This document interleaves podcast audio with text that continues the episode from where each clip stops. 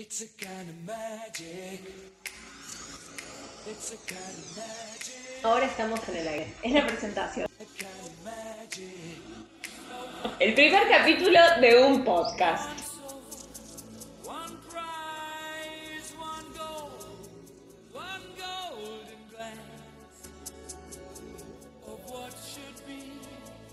Este capítulo se va a tratar justamente de eso, de quiénes somos. Es la presentación.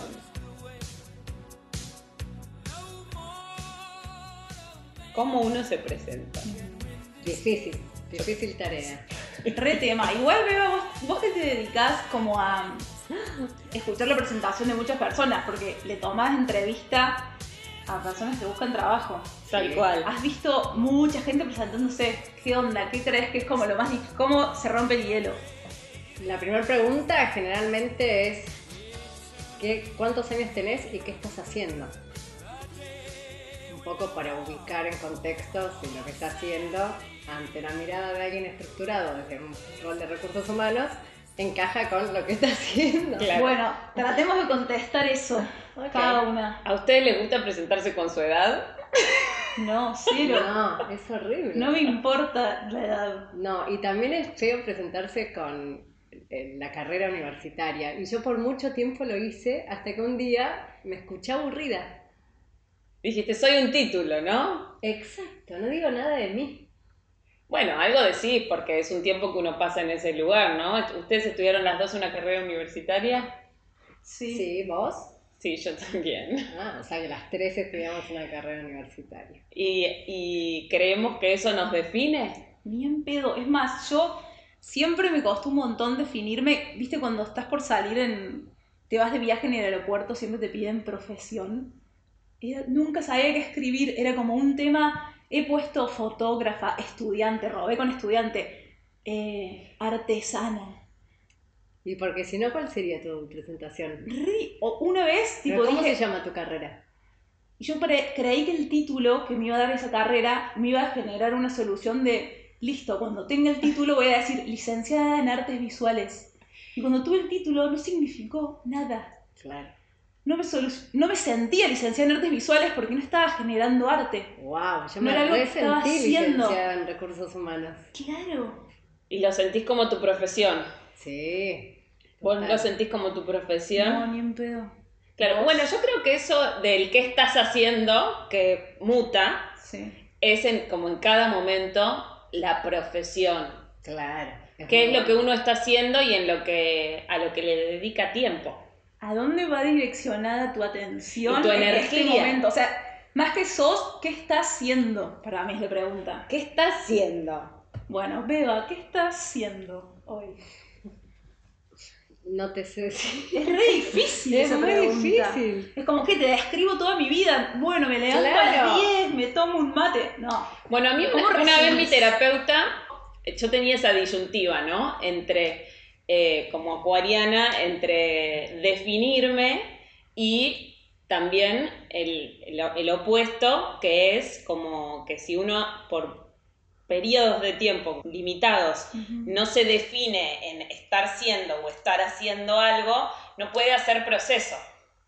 Uf, re verdad. Entonces, como que a mí me No ayudó estás enraizado a nada. a Es nada. como sos un globo que flota. Y Bueno, bueno, amo como- entonces decirme licenciada en recursos humanos que me fuera el. es como un escalón. Exacto, es un tiempo. Lo que hay que pensar es que eso no lo deja fijo en ese lugar para siempre, pero le permite avanzar en algo durante un periodo. Sí, me gusta. Por ejemplo, nosotras hoy estamos siendo realizadoras de un podcast Claro. Exacto. y no pasa nada, lo podemos decir. No nos, no nos define y un poquito sí, porque es algo que estamos haciendo ahora. Sí. Pero ahí viene la exigencia y dice, bueno, pero ¿cuántos podcasts grabaste? bueno, este es el primero, exigencia. A lo Por mejor algunos si me empieza. bien, a lo mejor si me tratás bien, grabo varios. A la exigencia eso, Sí. el diálogo con la Con exigencia. uno mismo. Sí, sí, con el ascendente. Bueno, en fin, o sea, si me tuviera que definir qué estoy siendo, estoy siendo eh, una persona que se está animando a jugar más. y dejar salir su sol y ser un poco más creativa. Pero el más creativo para afuera, no retenido, no en un simple chiste, no sé, en, en una charla convencional. Como buscar ser más creativa. Profundizar en la creatividad. Sí, siempre, siempre que veo películas francesas o leo algún libro, eh, imagino que soy una persona que es fotógrafa, que tiene X edad, entre los 30 y los 40, y que está caminando por las calles de París. Y amaría hacer eso. Y siento que lo fui en otra vida. Por eso, Re. ¿Y a cuando veo eso, fotos? no sé, a los paisajes, a los árboles. Bueno, y en esta vida también, porque tuviste la oportunidad de viajar y también sacar fotos y estudiaste fotografía. Exacto. Como que no hace, no estuvo tan lejano, estuvo Es casi tangible. Estuvo tangible, de hecho. Claro, es que durante un tiempo fuiste, estuviste siendo fotógrafa, porque lo hacías. No lo hacías profesionalmente, bueno, pero sacabas fotos. Exacto. Era como, querías, la historia que te querías contar en ese momento era que sacabas fotos, o era fotógrafa, si le querés poner el peso de la etiqueta. Sí. Ahora, ¿qué tema en el peso de la, de la etiqueta? eh? Bueno, me decís, obviamente sería fotógrafa. ¿entendés? Porque para mí hay algo en la etiqueta que la etiqueta limita también. La etiqueta es como un casillero. ¿Limita o es como, ah, listo, querés ser fotógrafa y es como, es como un casillero que, bueno, elegiste ser fotógrafa. Ahora no podés ser actriz también. No, yo no lo veo Como una cosa así. Es un poco. A ver, sí, lo Yo lo veo así. como un escalón que vos ya pisás y te subís sobre ese pedestal, ¿entendés?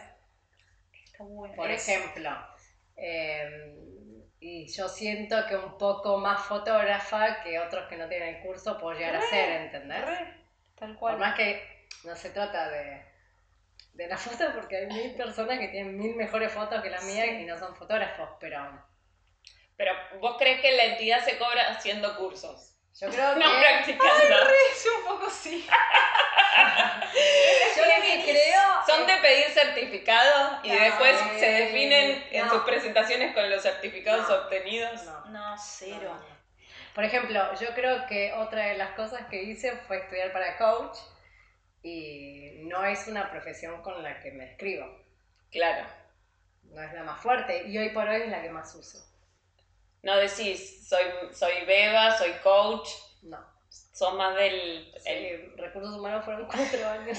te pesa la carrera de grado. Exacto. ¿Te parece que, que te define mejor, con más prestigio? Eso pasa, eso No, pasa yo mucho. creo que, creo que también ahí em, va un poco el tema de la experiencia, ¿entendés? Claro. Creo que todavía me faltan un montón de herramientas y digo, soy coach, entonces la gente siento que puede llegar a estar esperando. Pero si también me hay una pasa... idealización, ¿no? Es como, bueno, porque cuando puedas hacer eso, estar en ese, en ese peldaño de la escalera, voy a ver algo, hay algo diferente.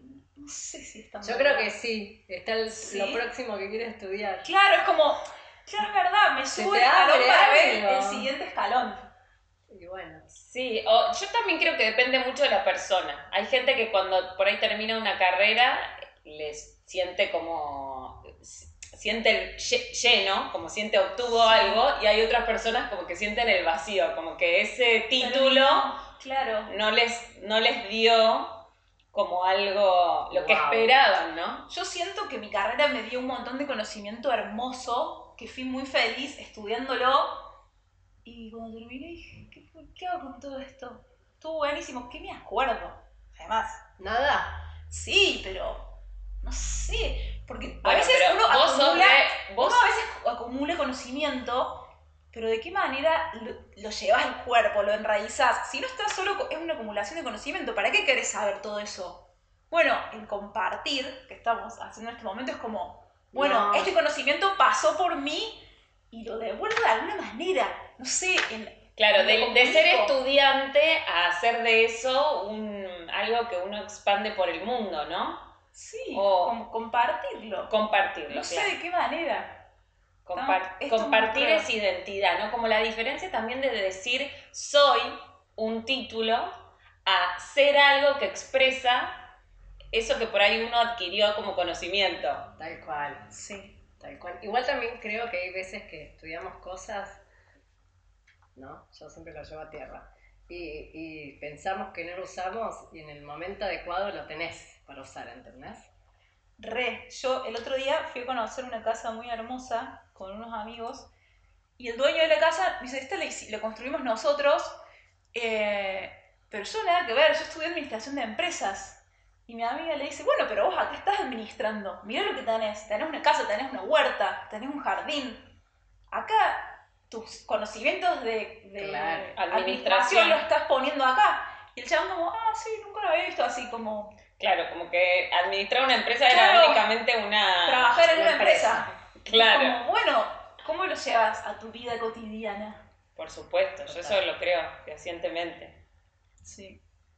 Pero bueno, es como que es un poco de esta palabra de construir, o a mí me gusta decir que estamos en construcción, o sea que de alguna manera también ah, estar todo el tiempo en construcción, creo que implica todo el tiempo estar... Derrumbar cosas. Exacto, porque todo no entra, si no se llena de mucho, ¿no? Pero en esta, esta idea, creo que la idea de la presentación también está como adquiriendo nuevas construcciones, ¿no? Como decir, Sí. Eh, esto, ¿qué está uno siendo? O bueno, no soy los títulos que obtuve o el dinero que gané, no soy la fama y el dinero que gané, ¿no? no so- ¿Qué soy? Claro, ¿qué, ¿Qué soy? ¿Dónde está todo eso? Un, ¿Cómo un me- rejunte de todo eso. ¿Cómo uno se definiría? Eh, contame un poco de vos. Para mí es, no, de verdad, siempre fue un problema que me pregunten, "Chi, ¿vos qué haces? ¿A qué te dedicas?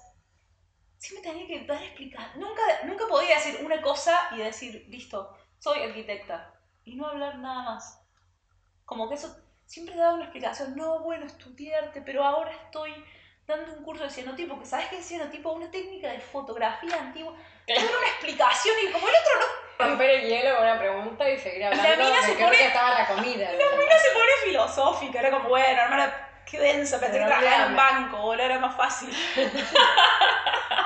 Pero porque siempre me costó definirme hasta desde, desde mi propio nombre.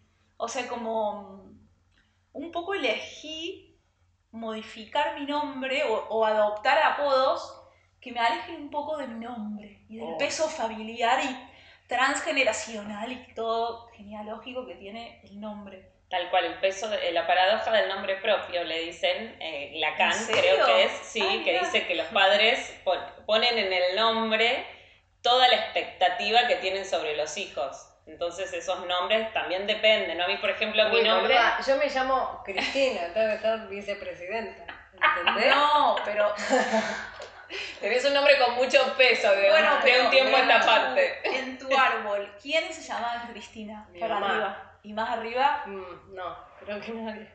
En tu árbol había otras Florencias. No, no, de hecho mi nombre es muy gracioso en en pensando en relación a la paradoja porque mis papás esperaron mucho un varón, tuvieron cuatro mujeres y, estaba ya mi mamá por tenerme y se enteran que soy mujer y estaban en la pileta con mi hermana y dice, "Eh, al final no va a ser un hermanito, va a ser una hermanita. ¿Cómo cree que se llame? Florencia. Bueno, y así me pusieron nombre. O sea, expectativa cero. Pero ahora es muy normal igual que los padres dejen a los nenes que puse bien. pongan el nombre. Pero o sea, si que el, unos el pibe avanzados. dice, ay, quiero que le pongas galletita. Claro. Bueno, Camioneta. Sale un poco a orientar al hijo la respuesta, no le ponen camioneta. Perros. Podés dar opciones. Pero ahí, ahí, ahí con esa posibilidad Opciones, sí. de que tu hijo ¿no? elija el nombre de su hermanita. Mm. Y con toda esta crisis de la maternidad, los padres que ya se sueltan muy rápido, te dice, digo, y el proyecto era de ellos tener un hijo. ¿Por qué no le buscan el nombre de ellos?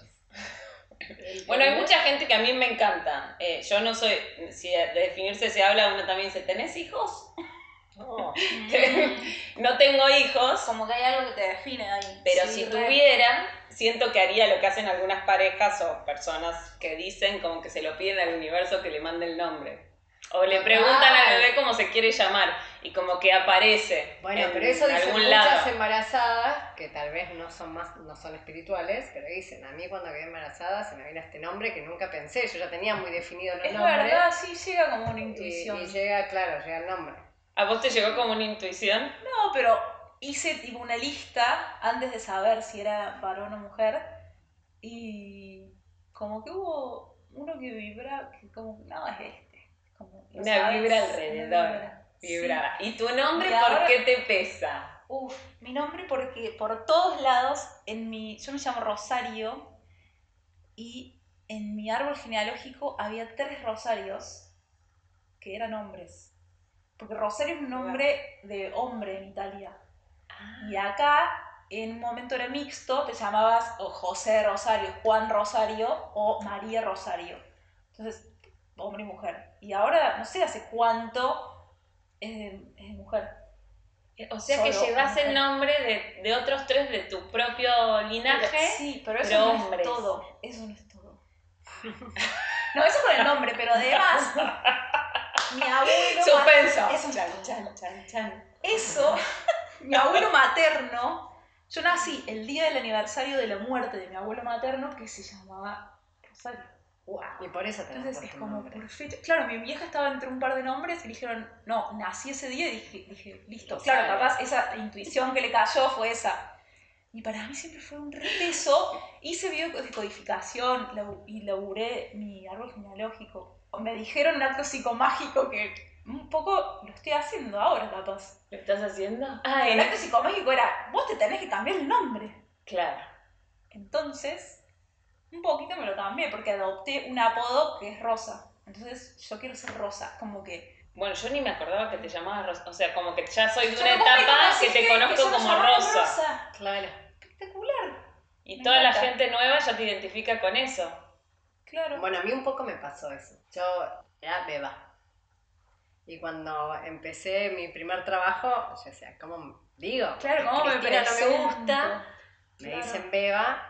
Bueno, sí, también fue. desprenderse de ser la más chica de cinco hermanos y la bebota, desprenderse un de ese poco contexto de... de esa identificación. Total. Bueno, entonces dije, bueno, ya fue. María. Y ahora yo creo que el 50% me conoce como Beba y el 50% me, cose- me conoce como María. En la facultad era María, Mary.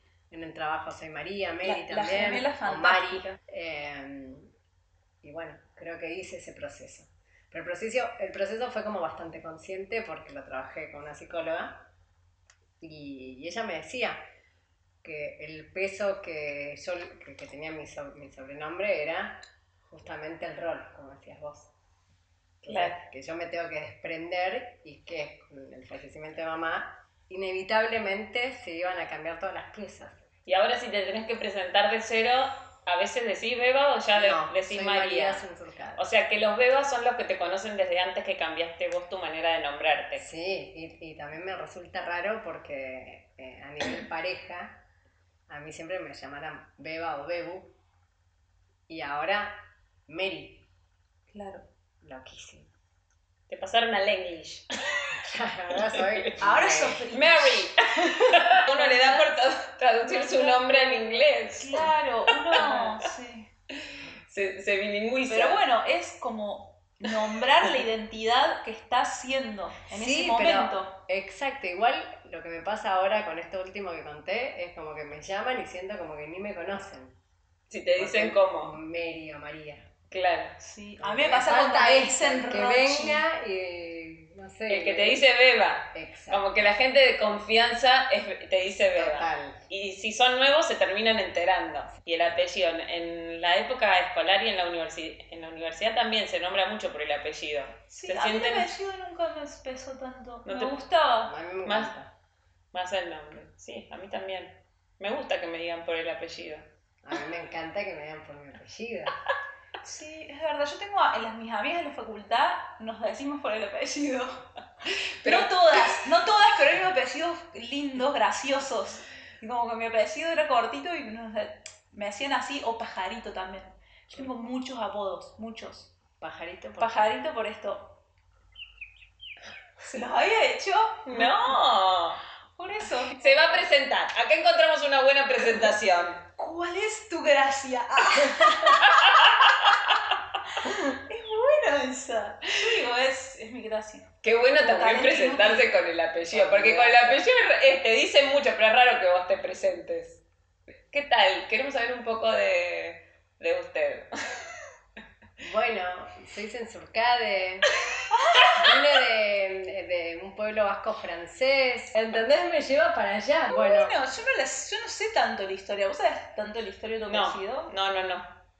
No, no lo sé. Creemos que tenemos, o sea, que mutamos al catolicismo, pero que tenemos antecedentes judíos. Y Ah, también... me lo mismo del mío. Y también que la familia, eh, hay bastantes probabilidades de que la familia se conforme, digamos, a partir de una unión intrafamiliar. y sí, si son judíos, seguro. ¿En serio? No Sí, sabía eso. claro. Como- Intrafamiliar, como primos. Y de hecho, Exacto. claro, como Lorenzo Lorenzo. Y a mí algo que siempre me gustó contar de mi nombre y de mi apellido es que mi nombre y mi apellido, que es Florencia Lorenzo, como que casi todas las letras coinciden. Palíndromo, algo así se dice.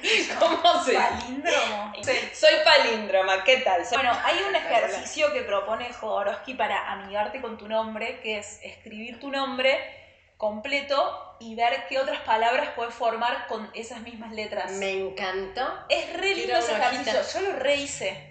Lo vamos a No, hacer, ¿cómo ¿eh? Pero, ¿nombre y apellido o nombre solo? Como quieran. Me parece que es nombre y apellido. Ah, pero mira, nunca lo hice con mi nuevo nombre. Ah. Pero tiene que ser. Ah, ok, con el nombre que vos, ¿Entendés? Como... como vos te presentás. Sí. Mezclando nombre y apellido. Claro, Ah, sueño. Sueño. Censo. Escudo. Re larga, a mí me sale una palabra larga. Corríe. Amo. Rol. Yo tengo tipo ríe, ama, vive, llora. Hora. Hora, ah, yo también hora. Ore. Oro. Hora de orar. Los tres oros. Zen.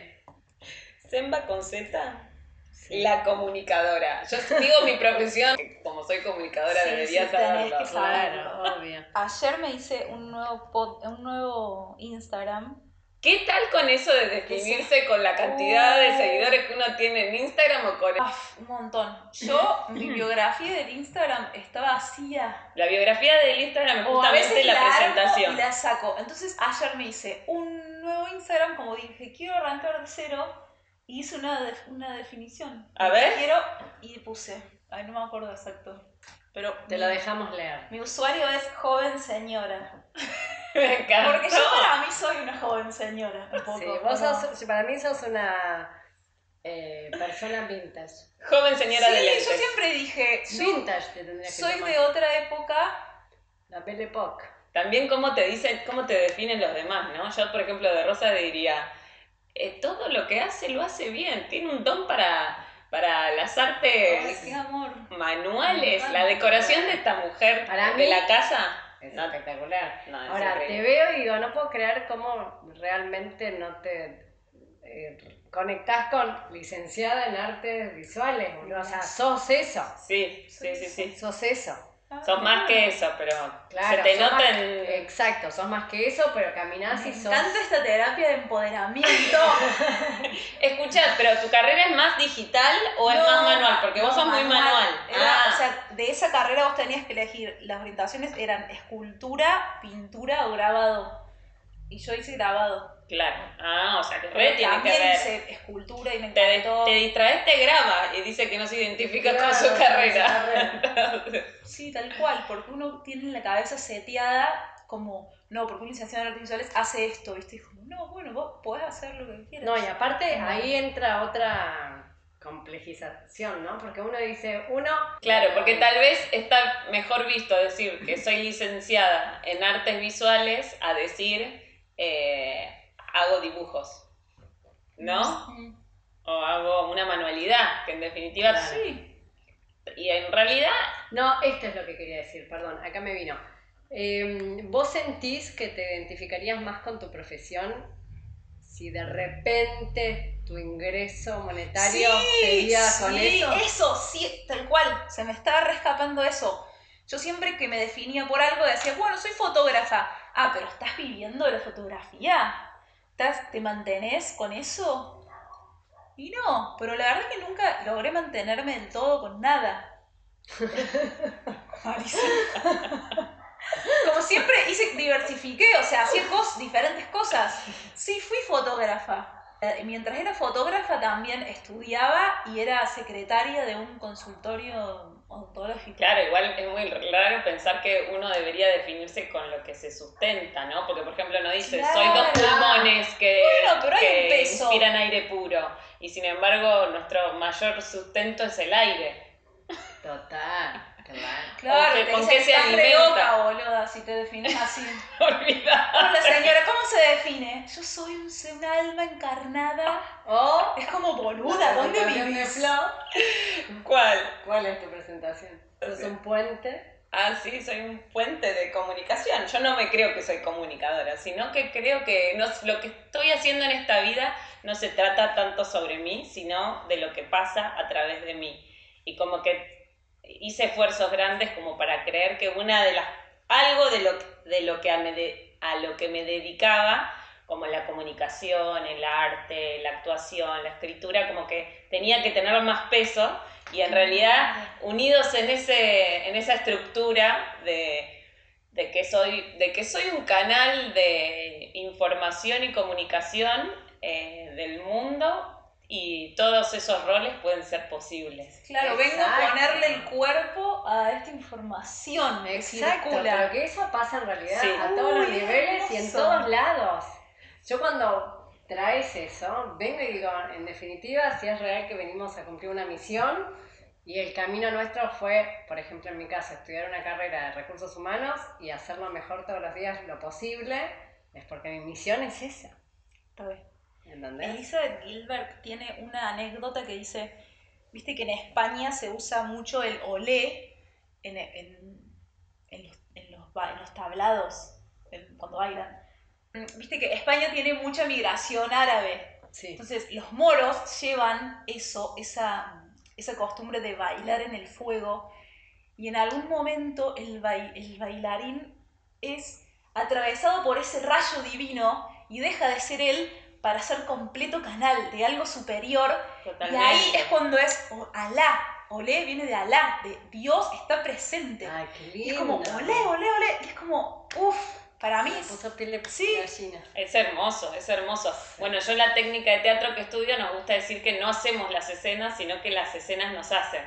Y entrar a esa forma de actuar implica un desarme importante que, te- que culmina con algo que le llamamos ritual, que es una especie de eso, de como entrar a una conciencia creadora que incluya que algo que no está dentro de lo que vos podés estar pensando eh, ingrese y se haga realidad en esas acciones que vos creás. Claro, y yo creo que en esas situaciones es donde sos más reconocida.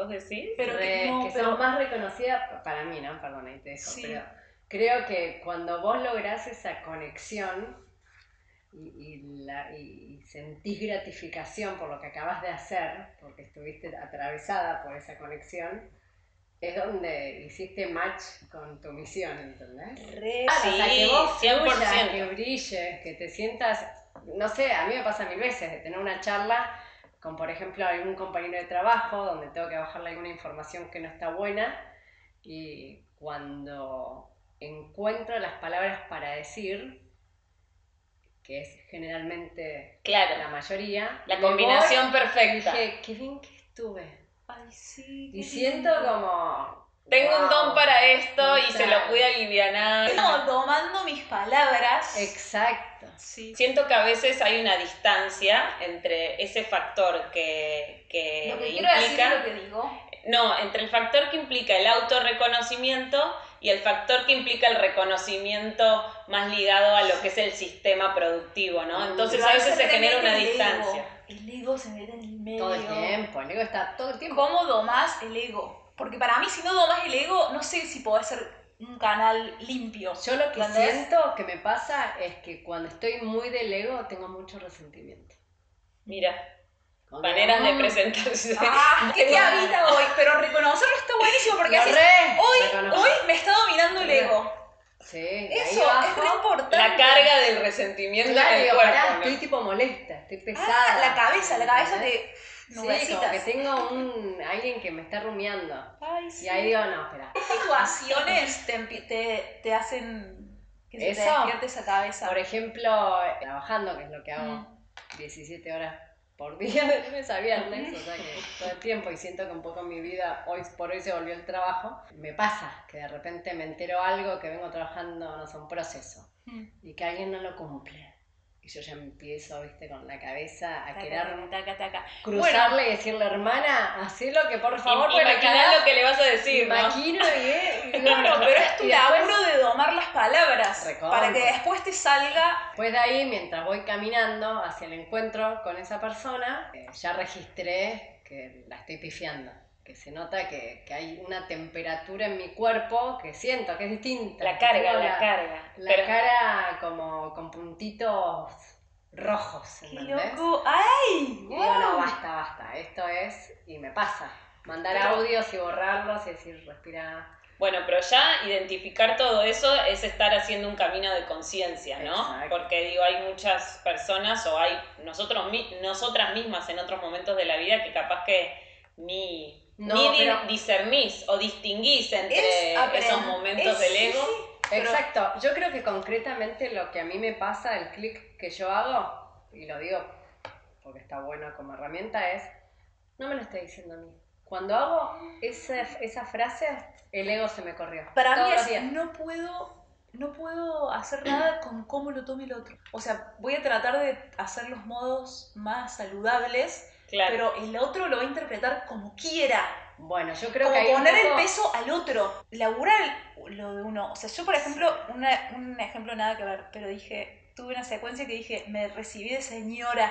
Estaba andando en bici por la bici senda y un pibito, me- un adolescente, me quiso pasar por la derecha. Y justo en una parte que no hay mucha banquina.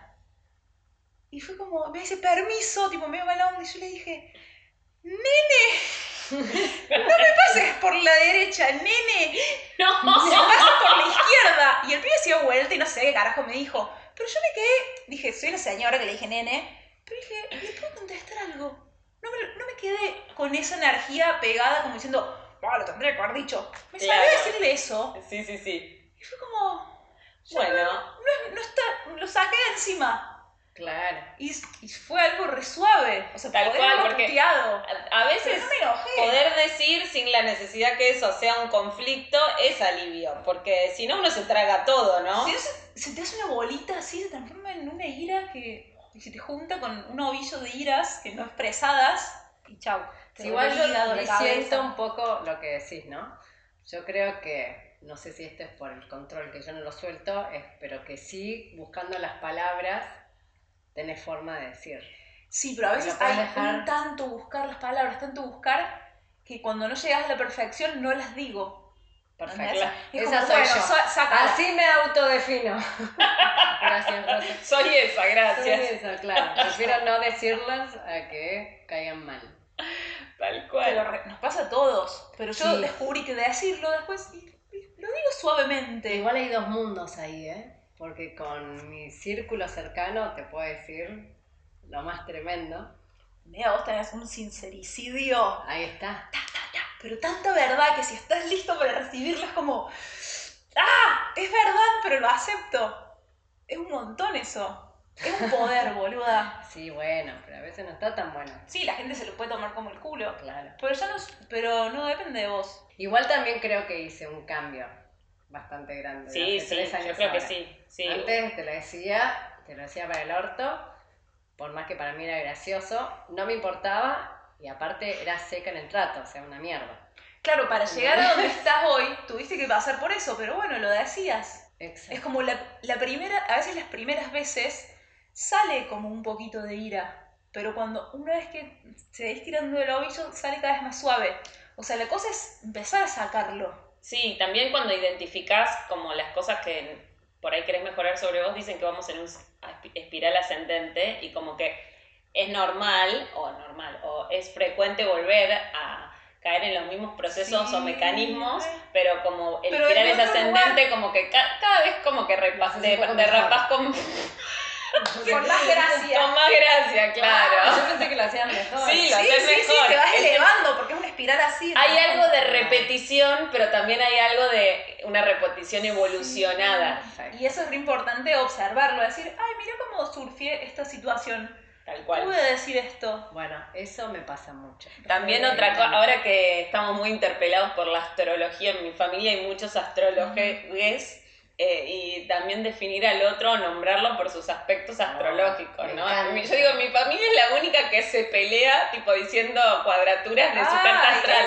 Uraniana reactiva, Saturno en 4, Sol Plutón. Bueno, porque está bueno porque la astrología es un lenguaje y no hace falta una traducción. O sea, cuando ya entendés ese mismo lenguaje y hablar con las personas en eso, Claro. está bueno, porque te estoy diciendo, yo te estoy diciendo, yo tengo Marte en Pisces y ya te dije un montón de cosas. Claro, ¿No? totalmente. Es como, Estás Claro. neptuniana. claro, estoy Claro, neptuniana. son las únicas dos cosas que sé. Estás Y las tenés. y eh, la luna en Virgo, Ah, bueno, que es tu luna. que es mi luna. Exacto. La luna también dicen que, dicen, madura, evoluciona. Me encantó, Sí. para mí fue una salvación saber eso. Cuando yo leí mi luna en Virgo y tuve que hacer un ejercicio donde el ejercicio era simplemente agarrar un chat y leer la secuencia del chat y dije, qué patética, no es una historia. Me re angustié porque digo, mierda, soy así.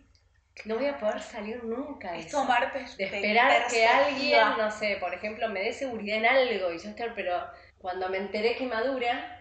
Sí, aparte igual madura con el crecimiento de la persona, porque Bueno. si bien siempre vamos a buscar ser queridos y va a existir es un refugio afectivo, con la madurez de la, creo yo del amor propio, eso va evolucionando y quédate tranquila. Yo tengo la misma luna que vos y no estoy tan consternada. Ah, empezó un montón de... Claro, uno se, se enfoca desde otros lugares, te da perspectiva a la astrología y, y podés verte de una manera que no te estabas viendo. O sea, ver tus patrones.